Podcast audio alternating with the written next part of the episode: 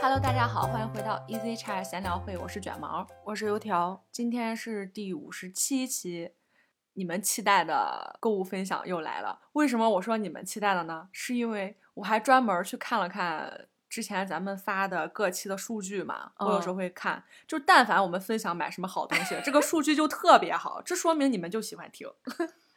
应该也是吧，因为我觉得我也是这样。对对对，就像我这种懒人，我就喜欢看或者是去现听成音的频推，就对是别人推荐的那种。对对对，有什么好东西。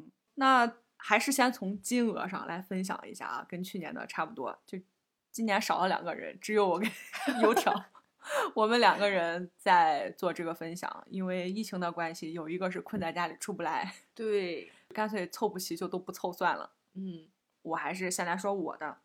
在开始今天的这期之前呢，我跟油条我们俩还是按照惯例来计算了一下自己买了多少单，花了多少钱。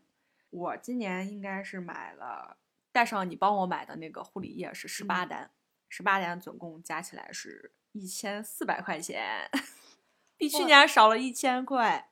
我是八单，嗯从数量上来说，我比你少得多，嗯，但是我是一千块钱，一千零二十吧，大嗯概。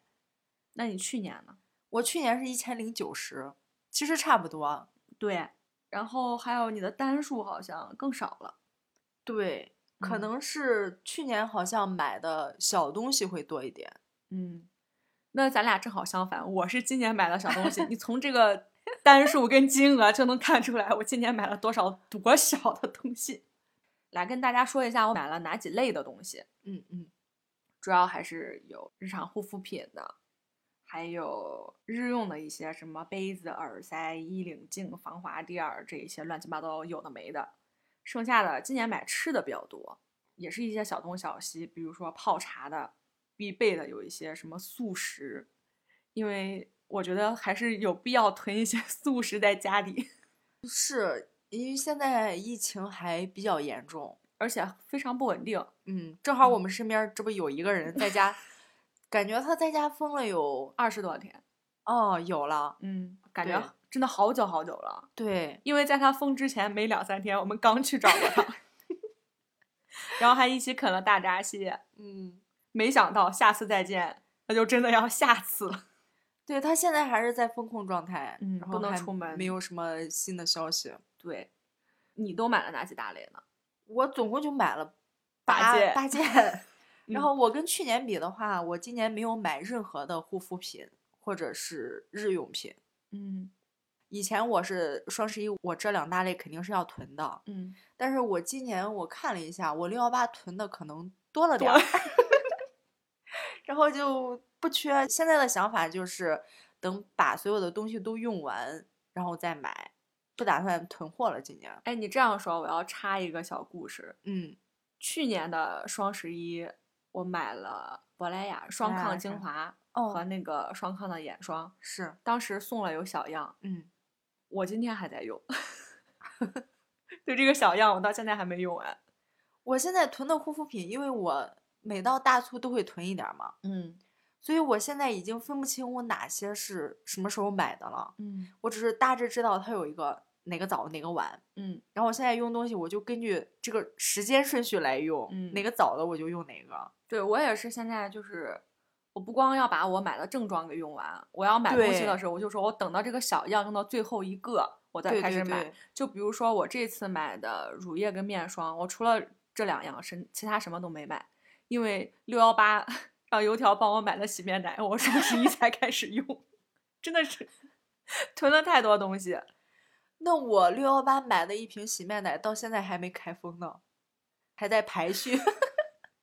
是吧？其实对有时候买这些护肤品啥的，它送的那些小样嘛，你嗯看着嗯它很小一支，有的加起来真的是不少，因能为我用很们长时间。因为我们大促的时候买的是看的就是小样的量，嗯因为它整个是算总量，然后每毫升的单价这么对算下来划算。嗯，比如说它送小样，基本上加起来也等于一个正装了。对，有的比一个正装还要再稍微多一些。对，嗯，然后我感觉一个小样七八毫升的大概能用一个星期左右，差不多。所以如果你有七八十来个小样的话， 还是能顶几个月的。是，嗯， 那行，再回到你买的那个东西的话题上。哦，那今年主要买的一个东西就是我买了一个护眼片儿，嗯，就是这个稍微贵一点儿比。较大的比重。，对，嗯，然后买的比较多的就是隐形护理液、美瞳。消耗品。对，嗯，然后每到双十一我都会囤的暖宝宝，我每次会买的多一点儿。哦，你会囤暖宝宝？嗯，我会大概买五十片儿左右，就相当多了，嗯，因为我要在办公室放一些，啊然后在家自己用一些。我能说我从来没有在淘宝上买过暖宝宝吗？那你去哪儿买？我不买暖宝宝，你不用啊？ 我用。这个又有一个故事了，是这样子的，就是当时艾玛没有换工作之前，啊对她当时有一次是买了好大一包的暖宝宝，嗯嗯，他说太多了，所以他就分我了两包，然后我就用到了现在。我觉得我基本不怎么用暖宝宝，我可能中间有几次就是在商场里边的那种小东小西的商店，嗯就嗯，比如说什么，哎那啥叫啥来着？什么 Miniso 是吧？不知道， 说啥了？反正就是这些卖杂货的这种小商店，嗯买过可能买过一包和两包吧，暖宝宝就是我能用好久好久。哇，那我我是每年都买的。你都干什么用啊？你比如说，我买五十片儿，我嗯可能在办公室要放三十片儿左右，嗯就就是是一包是十片儿嘛。嗯然后我们办公室有五个女生，嗯如果我们外出的时候，我会让她们贴上一片儿或者两片儿，嗯因为我们这个工作就是会时不时的就外出，嗯冬天的时候还挺多的。哦，就是冬天你们出去的时候，确实还挺冷，在室外时间长嘛。对，嗯然后我是比较怕冷，比如说我大姨妈的时候我都会贴，嗯然后我如果回家的话，我们家没有暖气，嗯我回家的话我都会贴。哦，我也我也在我妈那儿放了， 然后我妈有时候她也会用。嗯，那确实，因为我咱们这儿冬天没有暖气的话，是还挺冷的。特别是你平常适应了暖气，嗯，然后如果突然间没有了。对，突然嗯间到外面，然后时间比较长的话，嗯会受不了。嗯，有暖气的话，你在室内穿的比较薄。对，你像我不用的话，可能就跟我的工作性质有关，因为我很少有需要在室外工作的这种情况。嗯我基本所有的工作都是室 内。那真的用不着了。 对，这就是 我所以说我说我就没买过暖宝宝，不能说没买过，就基本没买过暖宝宝。哦，嗯那这个是我都要囤的。嗯然后我就买了毛茸茸的睡衣。哦是怕冷了吗？ 是呀，冬天到了嘛，就得嗯穿这种毛茸茸的睡 衣。嗯，大家看不见，我现在穿的就是毛 茸茸的睡衣，对呀，坐在了油条的对面。然后每年我们这边最冷的时候就是暖气前和暖气关了之后，嗯，所以我觉得这个加绒的睡衣好像主要就是这时候穿的。对，还有那些什么羽绒的被子。对，因为暖气来了之后，这个就是稍显热了。 不瞒你说，我们家暖气热到能穿短袖，因为你们家是地暖真的太热了。然后我们到冬天的时候就得开窗户， 哦，是，要稍微流通一下。嗯，要不嗯就太干太热，很难受。其实，那就从你买的这个品类上面，你比较不常买的，也就是你那个护眼片儿，对，这是我今年第一次尝试。对对对，嗯，那我买的也有几样占的这个额度比重比较大，然后是我第一次买的比较新鲜的东西。嗯我们今天录这一期也有我跟油条说，我说我这回还真有有几样我第一次尝试，但是我就非常推荐的东西。我刚刚刚给我炫耀过，是的，像一个小小的黑科技。 嗯那我就从刚刚炫耀的这个东西讲起啊。所有今天讲的这些东西，我们都会不讲它的牌子，也不会嗯分享链接，避免大家说我们有什么没有不可能的， 对避免嘛，对吧？所以我们都不说。如果大家真的感兴趣的话，可以去关注我们的微博，或者是去给我们的微博私信。嗯对，如果你真的感兴趣的话啊。然后再说一遍，我们的微博名字叫做 Easy Chat 卷毛油条。我们平时有什么，比如说像音频的更新，或者是我们需要配合音频试用的一些图片或者视频什么的，都会放在那里，也方便跟大家更好的互动。嗯那我第一个要跟大家分享的这个小物件儿，就是一个隐形眼镜的透氧还原仪。就比较适合我们经常戴隐形，而且戴的还是这种长期片儿，就比如说是双周抛啊、月抛、半年抛这种。嗯我先跟大家说一下这个东西长什么样子啊，它大概就是类似于一个你的隐形护理盒，但是它的这个盒会大一点点，这个盒里边会有一些小孔，它是需要一个通电的基座，它的这个作用原理呢，就是我们戴隐形眼镜的时候，这个隐形眼镜上面会有蛋白沉淀，然后这些蛋白沉淀呢，就是角膜缺氧的关键要素。我们买隐形眼镜的时候，一般都会看它的什么含水量和透氧量。对，一般这个稍微高一点，透氧高的话，你眼睛会感觉更舒适一些。嗯但是这些蛋白沉淀呢，一是它在这个眼镜上边儿它会太干净，第二个是它可能会堵塞你透氧的那个小孔。嗯它这个仪器就是帮你来消除蛋白，也起到有杀菌的作用，所以说恢复一下你眼睛的这个透氧量。简单来说就是清洗一下。对，就是更深层次的清洗。对对，咱们平时戴隐形眼镜呢，我觉得很少有人真的去看隐形眼镜护理液，教你怎么去使用这个护理液，怎么清洗隐形镜片儿的这个教程。对，因为我戴隐形，我一般就是取下来就泡，嗯基本上是从来没有清洗过的。嗯，我那天试了一下，因为你那天跟我说了之后嘛，对我刚开始种草的时候，我还问油条，我说我想买这个东西，但是不知道它是不是智商税。嗯嗯，因为不太了解，啊嗯他当时跟我说的时候，我就说我从来没有清洗过，我就是一直泡。嗯然后那天晚上我回去我看了一下，隐形上确实会有一些小东西，手洗的话也可以，但是容易损坏眼睛。，对，因为说起来这个手洗，那天我就跟油条说，我说为啥我会心动呢？因为我嗯已嗯经搓坏不止一个两个镜片儿了，对，因为现在的镜片儿都是嗯硅水凝胶的多嘛而，且很薄。对，很薄，嗯，然后稍微大力一点就容易脱坏。再加上就是咱们指甲会稍微长一点儿，如果做指甲的话还好，就像我不做指甲，我的指甲是特很别薄薄，对，对对，它其对实很锋利，对于眼镜来说，它很锋利，很容易把它给弄碎。而且我中间有几次非常不好的经历，就是碎了之后我并不知道，就看不见，我只觉得那个隐形眼镜挺磨眼的。就不舒服。对，但是后来摘下来之后才发现是我把它给 做做坏了，其实对眼睛真的很不好。是是，嗯所以我就想买这个东西，正好看见有团购什么的，我所以我就买了。买了之后，我还特地试了一下，我是试完之后才跟大家分享的。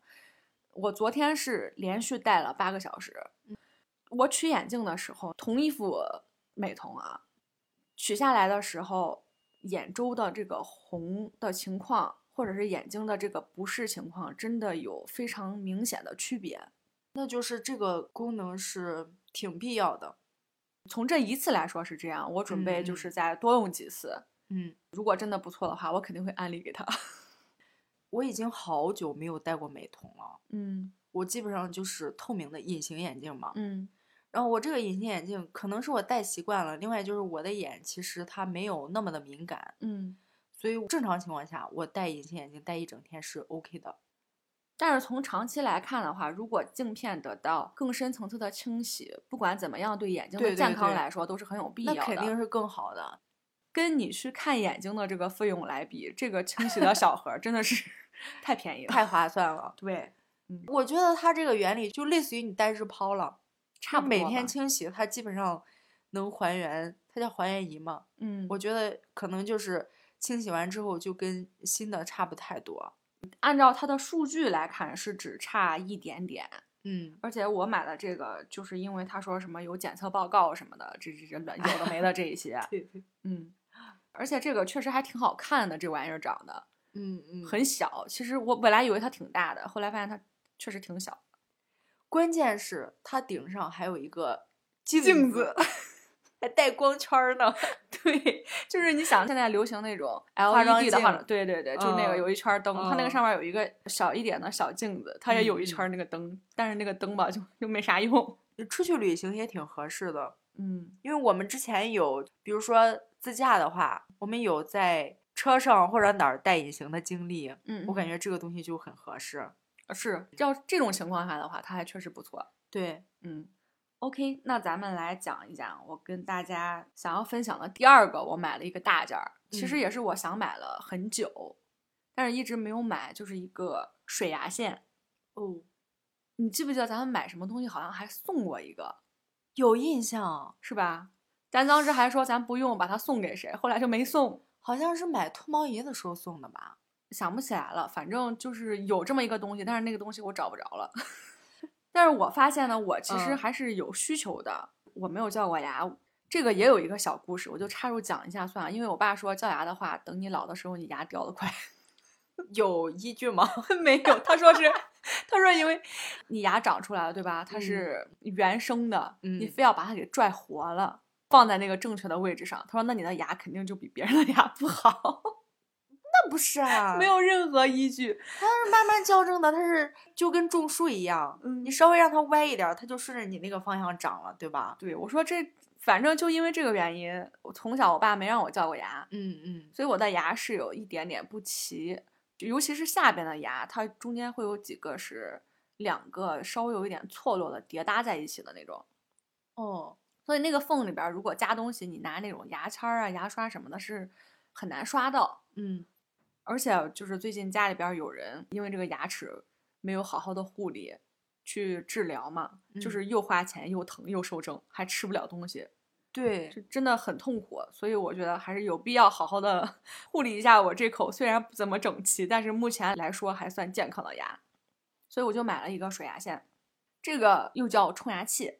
嗯，嗯，这个东西这个应该比较普遍了。对，而且嗯我也是做了很多功课，看到很多人说它其实还是有必要的，对，尤其是那个食物残渣，有时候你通过漱口呀什么这种不行，小的水流它是出不来，嗯嗯，所以我就买了一个，而且我有试用了一个星期，我觉得对我来说它还是有一定的作用，就偶尔你吃东西，反正冲一下，感觉那个牙缝你能明嗯显自己感觉它会干净很多。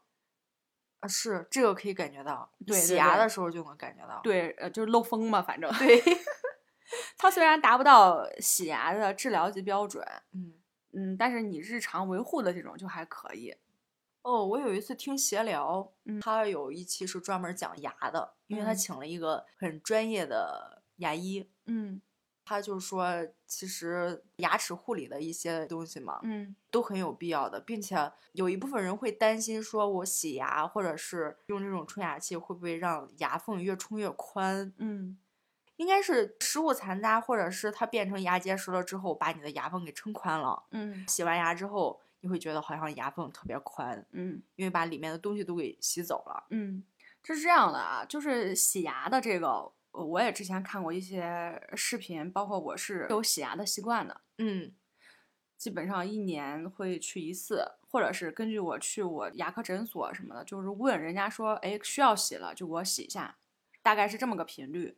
因为洗牙它主要不是让你的牙变白啊， 它主要去除的是你就是牙结石是吧？对对牙结石。牙结石在哪儿呢？就在你的牙龈跟你的牙齿中间，就要靠嗯下的地方。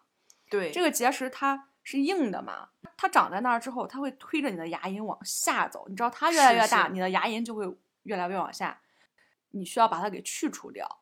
如果日常护理的话，就是通过这个固定周期的去洗牙，对它帮你去除掉你的牙齿跟牙龈中间的一些脏东西。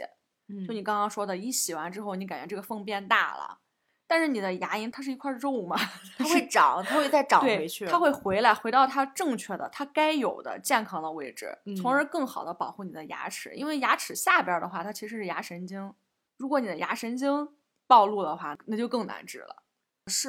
我记得当时他说的就是，好像洗牙周期也不能太频繁嘛，嗯，对所对以对。洗牙好像就是一年一次就还可以。嗯，有的时候一年一次，像你平时如果维护比较好的话，其实也也不一定非得一年一次，你就可以去问诊。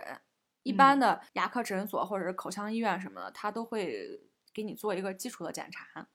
哎，那说起来这个牙齿了，我就再多一句，因为我前一阵子是刚去做了牙齿的整个一个检查，还有做了封闭。嗯， 因为我去体检的时候，体检出来我有蛀牙，要赶紧补一下。然后我去补牙的那天，我的那个牙医就说：“你这个牙齿的那个面儿，主要是大嗯牙啊，有的人面儿比较平，然后我就属于那种凹槽特别深，然后上面那个小缝缝都特别深，这是天生的。所以我这个缝缝里边儿它容易存脏东西，而且你刷不出来。对，所以这个牙医就给我做了一个封闭，等于说他把你的牙冲干净之后，他拿一种东西把缝缝给对，填了填，把缝缝给填住。这样嗯的话，它不容易存脏东西，你的这个就不容易产生蛀牙。推荐大家还是有必要定期的做一下口腔的这个检查。那还有一些小东小西吃的，我也想跟大家分享一下。我这次买了两个冲泡的饮品，我不知道有没有人跟我的同学一样啊，就是喝不下去没有味道的水。我是如果在办公室的话，嗯那我一定是泡东西喝的，我嗯没喝过白水。嗯，应该是这两年，我以前应该也喝白水，是吧？是但是我这两你年以前感不怎觉么，泡东西。这两年感觉就是必须得泡点儿东西才能喝了，嗯，各种各样的也买了比较多的一些好喝的、难喝的。然后我有一个特别难喝的茶，呃，拔草一下。叫菊花决明子茶，这个应该从我想象来说，我没有喝过啊，我感觉它嗯应该不会太难喝。但是它就是可酸， 反正我觉得不好喝。嗯，那我跟大家分享一下，我这次买了两个冲泡的东西，嗯，因为嗯我的那个同学呢，他是对咖啡因这种东西就特别敏感，嗯但是他又比较忙，又没怎么尝试。因为我也最近在找一些就是咖啡因少一点或者不含咖啡因的这些冲泡的饮品，所以我说那我帮你去找一找这有没有什么好喝的东西。嗯正好这时候呢，我就看到很多人，很多人全网吧，很多博主都在推荐了一种茶，叫做玉米须茶，太多了。对不对？是不是？这两年嗯感觉特别火，是吧？是啊，嗯，我一直就很好奇这个茶它是什么味道，对吧？所以我这次就买了。嗯，它真的就是泡完之后，你会闻起来像那种爆米花的味道，它很神奇。它的第一次冲泡呢，你闻着它像影院的那种爆米花，嗯，等你喝完第一杯之后，你再续水的时候，第二杯你就觉得它像咱们老式自己去拿玉米花爆的那种爆米花，会有那种焦糊的味道，就那个皮嘛，对吧？嗯它是这种味道，嗯，很神奇。我一直没想过买这个，嗯是因为就玉米须这种东西嘛，嗯在我们这儿真的太常见了。 然后我们现在吃玉米的话，煮玉米的时候，嗯我们家是会有这个习惯，就是会带点儿须。嗯煮的玉米水还可以喝，嗯，大概就是玉米须茶吧， 加玉米的。是吧？我本来以为嗯也是那个味道，因为我嗯不喝嗯那种水。对我也不喝。包括那个什么做萝卜猪肉饺子的时候，我最讨厌哦喝那个、 哎呀，那萝 萝卜卜好喝水呀！关键是啊那个萝卜水，闻起来都不好闻。萝卜这个东西就很神奇，嗯它的营养价值很高，嗯，但是它的口感各方面都很差。对于不爱吃的人来说，哦还是有一些人喜欢吃萝卜的，尤其是白萝卜。个人感觉这个东西怎么做都不好吃。个人喜好。所以说这次我这个买玉米须茶，我真的是有一点猎奇吧。整体来说，我觉得还不错，因为它没有另外的添加糖。然 那后还可以，并且玉米须这个东西好像是对中老年也比较好，它有一定的营养价值，还是还是好什像么是降什么三高什么的。好多东西都降三高。 你没发现很多那种健康的东西宣传都是降三高？其实我觉得它主要是它不含糖，但是你闻起来是有甜味，喝起来是基本上没有什么太多的甜味，嗯，就是淡淡的一种味道，我觉得还还不错。第二个冲泡的饮品呢，是一个叫粉柠檬的那种颗粒冲剂，它也是一嗯小条儿一小条儿，长得跟速溶咖啡似的那种样子。我今天为了这期饮品，我就专门又泡了一杯。我没想到它叫粉柠檬，然后它冲出来还真的是粉色的， 哦，那不错。而且它有一点像什么呢？就是你有没有喝过有一个饮料，就是那种什么柠檬汁，柠檬汁太多了，你说的是哪一个？一百 C 还是还是啥玩意儿的那个我忘了，突然间、啊， C 一百哇，想好不起来像了，好像是有这么一个。对对，它的那个味道就有点像那个柠檬汁的味道，但是这个也是不另外添加糖的。有一点不同的是，这个泡出来可能你会感觉它有一点点儿那个气儿，就有点像碳泡腾酸饮片儿料的那种气儿。对对对对对，就泡腾片儿有点像的那泡种腾。片儿吧。嗯嗯嗯。然后它的味道非常的浓，我本来直接冲了一包嘛，就是用一般的那个马克杯，嗯，我发现真的过于浓了，所以我就喝两口续点儿水，喝两口续点儿水。那它可能适合大杯子， 对你得用现在流行的那种水壶。我有呀，我忘了你有吗？我有一个一升的那种哦塑料的杯。子，对，我记得你那个太大了， 不是那水壶不就得那么大吗？不是人家现在不是流行那个背一个透明的那种小水壶吗？五百多那种，五百毫升左右。应该吧。嗯，反正怎么说呢，确实还不错。就是喜欢这种酸味比较明显的冲剂的这些朋友们，可能会更喜欢一些。嗯，节目的最后吧，我就再跟大家推荐一个你可能每一天都会接触到的一个东西，是一个四件套， 是不是听起来毫无新意？我就想知道这个四件套有什么好的优点。这么说吧，我问你一个问题啊，嗯，你有见过那种就是像咱们穿秋衣秋裤质地的那种四件套吗？没有。对，这个四件套它是这种质地的。然后呢，它会怎么比较舒服？对，这个东西它是有一个学名，人家有专业的名字，这个材料叫做嗯天竺棉。天竺棉这哦种棉呢，它就是有点儿类似于咱们穿的那种秋衣秋裤的那种那种质感，可能就是比较亲肤，是吧？对，非常的柔软亲肤。因为嗯这个不是我第一次买，这是我第二次买了，而且我也是我同事推荐买的。嗯，这个东西它很便宜，就是一个四件套正常的下来也就是二百块钱左右。这么便宜啊？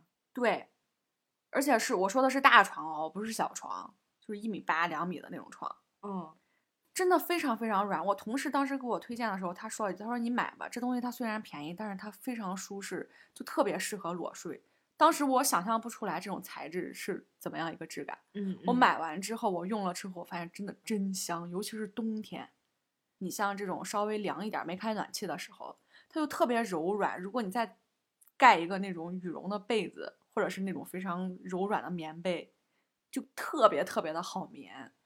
那这种材质它还没什么凉感。对，它是那种绒绒的，但是又对对不对像那种磨毛，你知道有一种四件套是那种磨嗯毛嗯的，那我种知就是道材质特别厚重。